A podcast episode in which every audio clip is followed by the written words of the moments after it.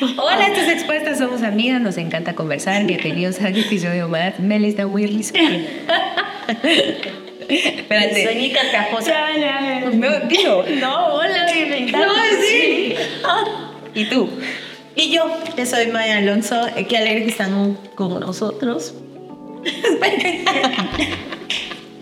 Bueno, hoy tenemos un episodio muy importante porque vamos a hablar del don profético o de la profecía. Es muy importante que conversemos, creo yo, de esto. La verdad es que es un tema, ¿cómo podría decir? ¿Qué palabra sienten ustedes que es? Cuchi, Eh, cuchi.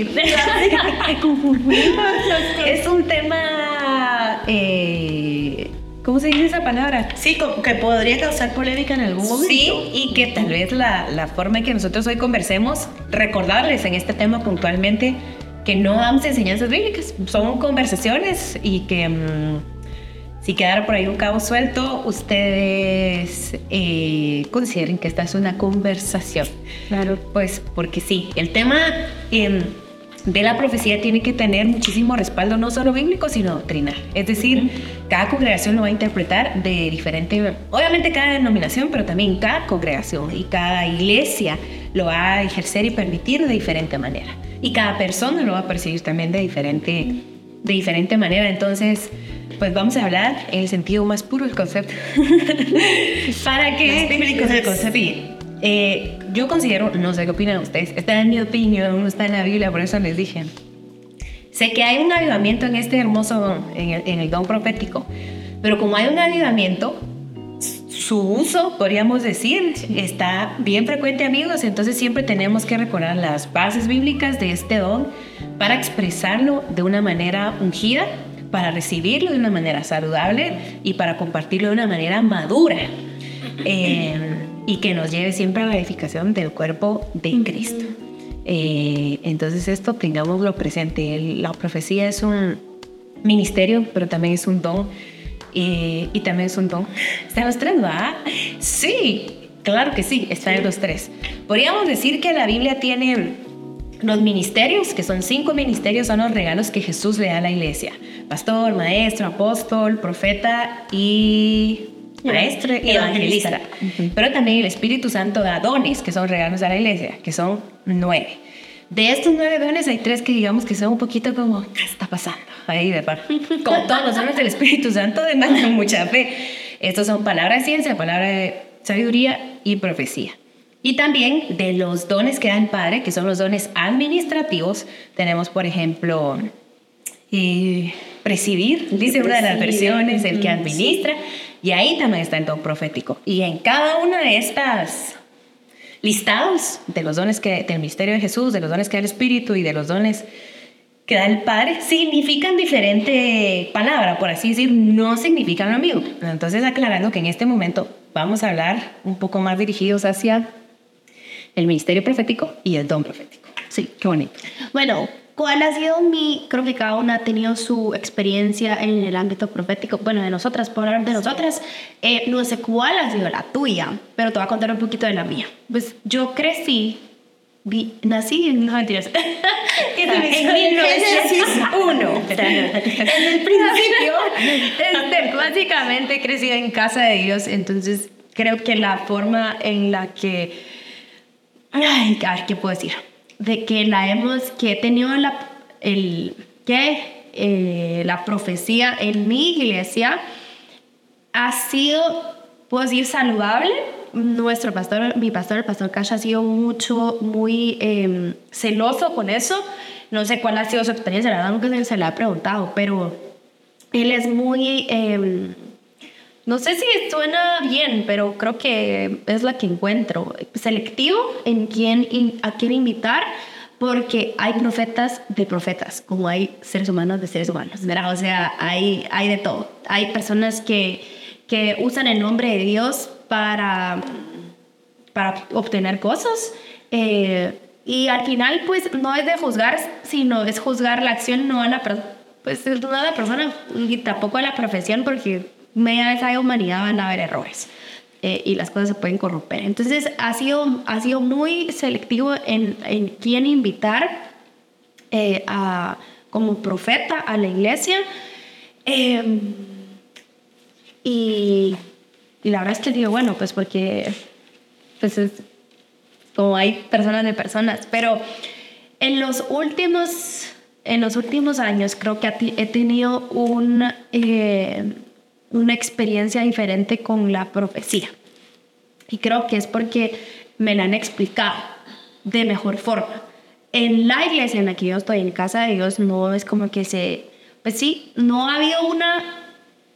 tenemos una academia en donde recibimos más información o, más... Eh, ¿Qué cursos para aprender sobre la Biblia? Pero eh, he recibido una clases, ¿verdad? Clases de lo que es la profecía, eh, de lo que dice la Biblia sobre la profecía. Y en la, hace como un par de semanas caí con un versículo que decía, Pablo estaba hablando a la iglesia en Corinto, creo yo, no sé, no me, sí creo que es ahí donde dicen, bueno, está bien que, que, tengan todas estas, todos estos dones, pero deberían de pedir la profecía, porque es la que anima a la iglesia, es la que exhorta a la iglesia. O sea, si tenés, si tenés el de el de, hablar en lenguas, buenísimo, pero lo, el único que se beneficia es uno, y el, don, y el tener la profecía o el don profético anima y exhorta a toda la iglesia. Entonces, dice ahí, dice la Biblia, pida, amigo. Y yo, qué bonito, porque la verdad es que nunca me había, nunca lo había pedido. Es más, lo leí, fue como que chulero. Y Juan Diego me dijo, ¿ya lo pediste? Y yo, no. y yo, bueno, hay que pedirlo, pues, ¿verdad? Este, y veo cómo eh, Dios le habla a través de profetas a su pueblo en el Antiguo Testamento y veo otra forma en el Nuevo Testamento. Eh, porque viene Jesús y esa es la diferencia de cuando viene Jesús. Entonces, eh, no, sé, no sé cuál ha sido tu experiencia con el don profético, con tal vez si lo tenés, no sabido desarrollarlo, o bien si te dio una palabra y no se ha cumplido, o bien es como que ¿y esta persona porque sabía lo que yo estoy viviendo, pues, ¿verdad? Porque te puedes encontrar con todo. Es bien, por eso cuando es, eh, hay, una, hay un profeta y te y, como que no sabías que eso existía y de repente te da una palabra que te está diciendo lo que está pasando en tu vida. Eh, lo primero que te quiero decir es que llevarlo siempre en oración. Toda palabra eh, profética, lo correcto hacer es llevarla en oración. Dios me dijo esto a esta persona, me dijo esto que, que, que voy a hacer, ¿Qué, ¿qué, pensás tú? Llevarlo a tus autoridades también, porque hay, hay, mm, hay palabras que han eh, en lo secreto y tu autoridad no sabe lo que te dijeron y, y, y tal vez es atinado, tal vez no es atinado. Pero hay personas, y me quiero disculpar de, de entradita, con personas que quizás se han topado contigo y te dieron alguna palabra que nada que ver, y eso ha alejado tu corazón de Dios, eh, porque puede pasar. Y, y solo estar sanos y saludables con el tema del, la, de lo profético, porque al final pues es un don puesto por Dios, pero como se los dije desde el principio, mira esa humanidad va a haber, va a haber errores. Sí. Pero entonces, eh, de primera instancia quería decirles eso. No sé cuál es tu experiencia. Me, me gusta mucho lo que decís porque la Meli decía, hay profetas de profetas, hay pastores de pastores, sí. hay maestros de maestros, sí. hay evangelistas de evangelistas, porque hay de seres humanos a seres humanos. Sí. Eh, y el asunto es que tenemos esta gloria tan grande eh, pues en estas vasijitas de barro medio trechas, pero a Dios le ha placido, maltrechas y descompuestas, pero a Dios le ha placido. Por supuesto que esto es un misterio. Eh, dependiendo de tu línea doctrinal, que si no sabes exactamente cuál es tu doctrina, valdría la pena que aterrizaras algunos conceptos básicos. Creo que todo el mundo tiene que tener estas como bases. Pero eh, generalmente hay como dos líneas, una del continuismo y otra del cesacionismo, de que, bueno, esto ya se acabó y ya no es para este tiempo. Eh, y hay personas dentro del cuerpo de Cristo y dentro de la iglesia cristiana que piensan eso. Y luego hay otras que piensan que no, que esto continúa. Creo que aquí las tres creemos que esto continúa uh -huh. y seguirá continuando. Entonces, partiendo de ahí. Sin embargo, no hay que tomarlo a la ligera. Yo creo que, que grueso es ignorar la voz de Dios cuando es Él el que habla. Tan grueso como pensar que Dios habla cuando Él no está hablando. La profecía no es, eh, la profecía dice la Biblia que nunca viene o no debería venir por voluntad humana, sino que tiene que venir por voluntad divina. Y es una práctica que vemos en toda la Biblia. Yo creo que para saber discernir necesitas al mismo Dios que te está hablando eh, estoy de acuerdo con que el ser humano es capaz de abusar de todo y corromperlo todo. Mientras más conozcas el carácter de Dios, más vas a, más vas a tener como bases para saber esto sí, esto no. ¿Yo qué veo en la Biblia?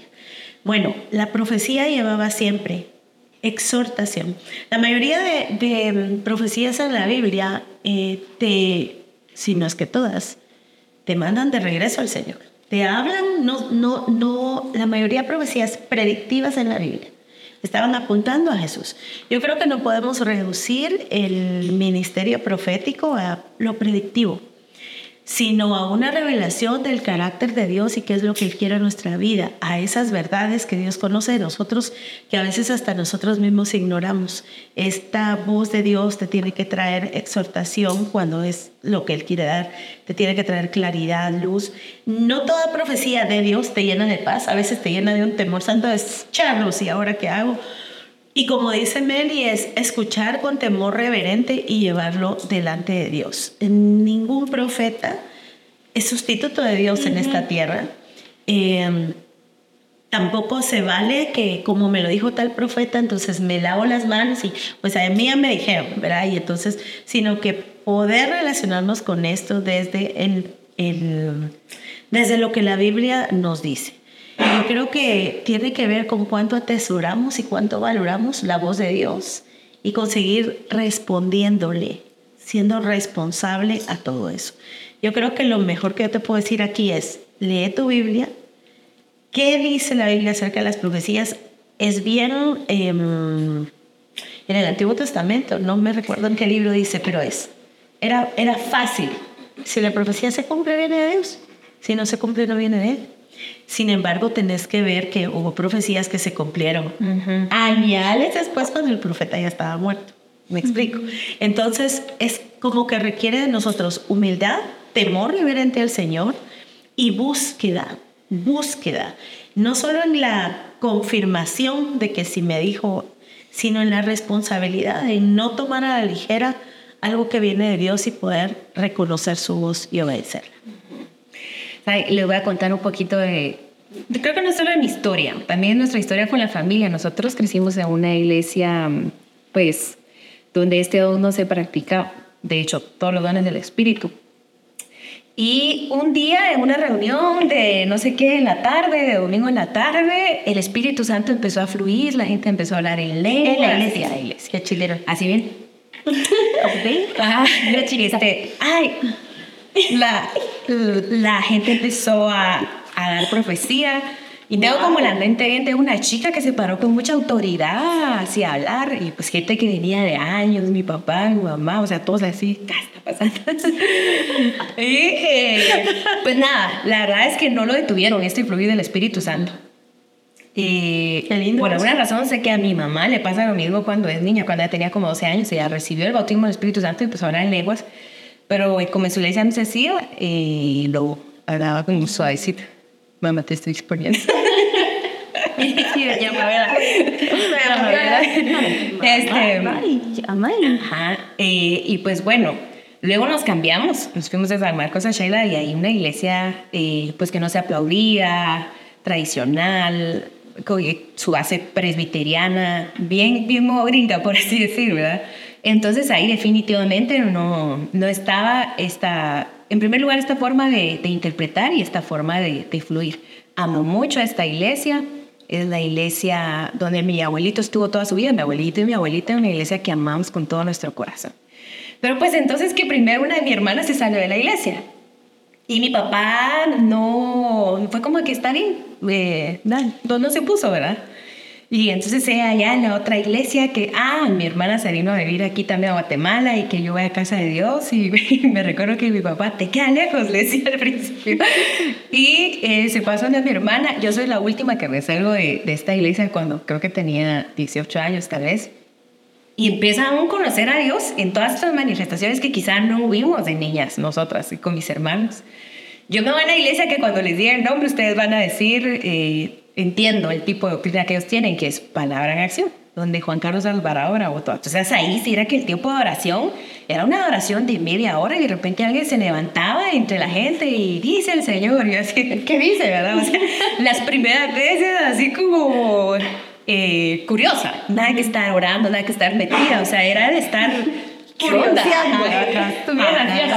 Sí, y en esa iglesia considero que había una cultura muy saludable porque se permitía a la congregación de manera abierta, imagínense, dar palabra, y yo considero que no decían nada fuera de lugar. Entonces esto me habla de que hubo bastante cultura para enseñar cómo se, se daba y cómo se hablaba, la decían en orden, se levantaba uno, se levantaba otro, eh, a veces alguien se levantaba a hablar en lenguas, alguien más se levantaba a interpretarla, es una cosa muy especial. Eh, y pues bueno, ahora estoy en casa de Dios, lo que, lo que contó Mel, ¿verdad? Eh, pero pues obviamente viví cosas que en, en, encuentros, en salidas, en administraciones y yo la verdad no he tenido ninguna mala experiencia. O sea, he escuchado cosas, pero yo no he tenido ninguna mala experiencia y como siempre mi corazón ha estado abierto como el Espíritu Santo decide fluir. Creo que esa fue la postura también de mi papá. Nunca, nunca ha hablado mal, nunca ha dado juicio, ¿verdad? Eh, creo que él observa y tal, ¿verdad? Pero esa fue nuestra conducta también. Todo lo que Dios tenga para darle a su iglesia y recibirlo y, y, no juzgarlo porque pues eventualmente cuando uno lo recibe, eh, ¿para qué hablar? Por ejemplo, eh, es, esta llegada del Espíritu Santo, este Pentecostés, que de ahí vienen los pentecostales, ¿verdad? Ahora más neopentecostales o interdenominacionales, se manifiesta en este mover del Espíritu Santo. Y saben que creo que es un don muy hermoso, que, eh, como decía Maya, la Biblia sí advierte los falsos profetas, Claro. también advierte de los falsos pastores, también eh, da advertencias de las intenciones de cuando predicamos. No cuando predican, cuando predicamos. La Biblia dice, hay unos que predican por, ¿qué dice? Por vanagloria. Por vanagloria. Por envidia, Sí. por contienda. Entonces, pues la verdad hay muchas acciones que podemos hacer con una intención equivocada, pero no Dios por eso va a quitar su, su fluir, ¿verdad? Entonces es muy importante que a nosotros, cuando escuchemos al- a alguna profecía, en primer lugar, la defendamos tanto como defendemos el pastorado, el evangelismo, el apostolado, entendiendo como apostolado la capacidad de abrir iglesias y, y esto, ¿verdad? Unas personas que tienen una, de, un don y una autoridad de parte de, de Dios para decir, vaya, abrí tu iglesia, ábrela y le mandan a la gente a... Que Guatemala mucho sucede esto, hay mucho, mucho llamado apostólico. Eh, nuestro pastor, el apóstol Cash, también. Eh, muchas, en Guatemala hay mucho, ¿verdad? Y eh, defendámoslo con la misma intensidad porque eh, es un don que como estás hablando de parte de Dios también puede tener esta tendencia de ser bien místico, ¿verdad? Así de, mm, o sea, esta persona me voy a sentar a tomar un café y seguro que sabe lo que estoy pensando, ¿verdad? Si no es adivinación, amigas. Nada, exactamente. No es una adivinación, no nos libra de tomar decisiones, ¿verdad? Como de, ay, voy a llamar al profeta para hablar, para que me diga qué hacer y después el profeta me dijo, ¿verdad? O sea, no me libra de decidir, no me libra de tener mi intimidad con, con Dios, sino de verdad es un don que habla de parte de Dios para muchas cosas. Muchas veces es para animar, muchas veces para corregir, muchas veces es para enseñar. Yo tuve una experiencia con una, con una profeta y yo conversaba con ella y yo en mi mente decía, ella ahorita me está enseñando. Ella agarraba la Biblia y pa, pa, pa, pa, pa. Decía, ella ahorita me está testificando. Y eh, ella me habló antes de, de, lo de, de lo de Pere y me dijo, ya llegó tu tiempo. Y te voy a contar mi historia. Y testificaba. Luego me hablaba de la Biblia y enseñaba. Y luego me profetizaba. Ujú, o sea, claro. ella en esa conversación de dos horas, yo decía, ella está echándose un tango con tanta naturalidad, así de que por ratos me testifica, por ratos me enseña, por ratos me profetiza. Y yo es lo que la escuchaba. Y como siempre mi corazón, retengo lo bueno y no, no es que hecho lo malo, porque verdaderamente es una persona muy, muy madura, muy sabia por Dios, pero yo decía, esto no lo entiendo aún. Y, y con hablábamos la vez pasada de profecías que te va a tocar grabarlas, eh, eh, perdón, guardarlas en una gaveta, porque no las entendés en ese momento, pero no hay que dar como juicio rápido. Yo decía, esto no lo entiendo. Y no tenía dónde apuntar, me recuerdo. Solo me recuerdo que ella se va, me anota un papel, ay, es una historia larga. Así, muy larga. Pero la palabra de Dios se cumplió al final del tiempo que hablamos con ella. Ella ora por mí y yo vivo un, un momento de una liberación. O sea, ella está orando por mí y yo sé que soy libre de algo en ese momento.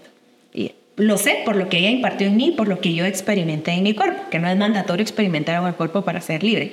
Pero a mí en ese caso sí me sucedió algo que sentí. Bueno, es que es muy largo explicar. Lo que quiero decirles es que yo dije, qué hermoso este don. Es muy hermoso. Como amo el pastorado, de verlo, pastores que han entregado su vida entera por las ovejitas. Como el evangelista, la persona que es lanzada, que no anda pensando ni dos veces para decirte, venía a mi iglesia o recibía a Jesús, ¿verdad?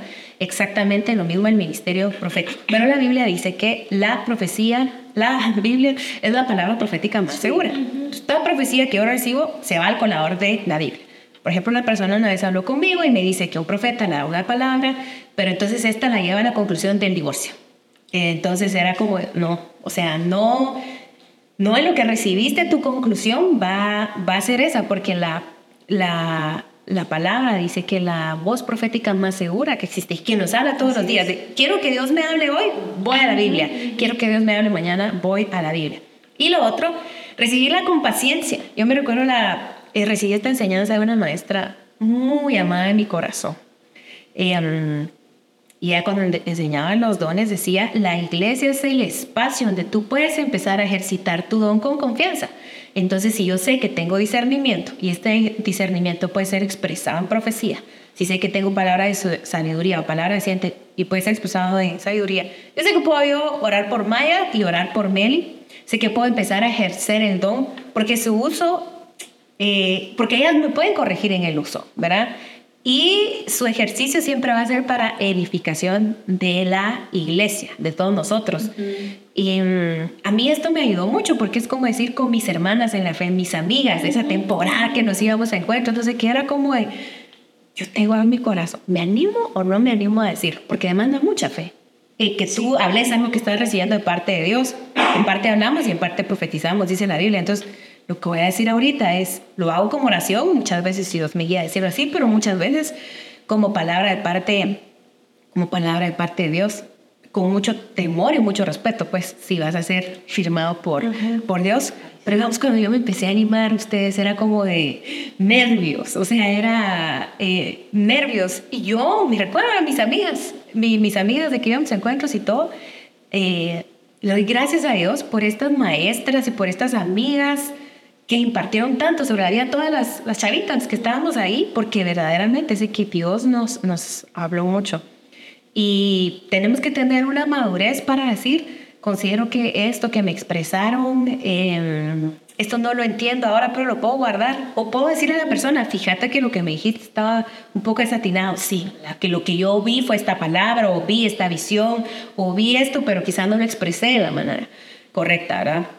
Entonces es un don que hay que cuidarlo mucho para que no se pervierta. No se puede volver en el don, eh, en el don estrella como ninguno de los otros cinco ministerios, pero tampoco se puede volver en el ministerio en el que no quiero creer porque ha habido mucho dolor, porque ha habido mucho, sino el espacio que tiene, naturalmente, el espacio que Jesús le da. Es, es bien chévere que te den la verdad. Entonces aquí en casa de ellos eh, son, son si me estás escuchando de la iglesia, porque son tremendos, pues, o sea, cuando viene el profeta, ahí toda la madre quiere estar adelante. Y genuinamente, miren, yo cada vez que le da palabra a alguien, me, me es que han habido, se me vienen, se me vienen las, las lágrimas, eh, porque han habido gente que con mucha fe ya, con una palabra, para que le den palabra de ánimo, y en la última vez que vino un profeta, habían muchos niños, habían muchos bebés, y cómo le dieron palabra esos bebés que iban ser sanos, que había un ángel que los estaba curando en ese momento, que tú decís, ay Dios, gracias, gracias porque, porque claro, claro que sí trae mucho ánimo.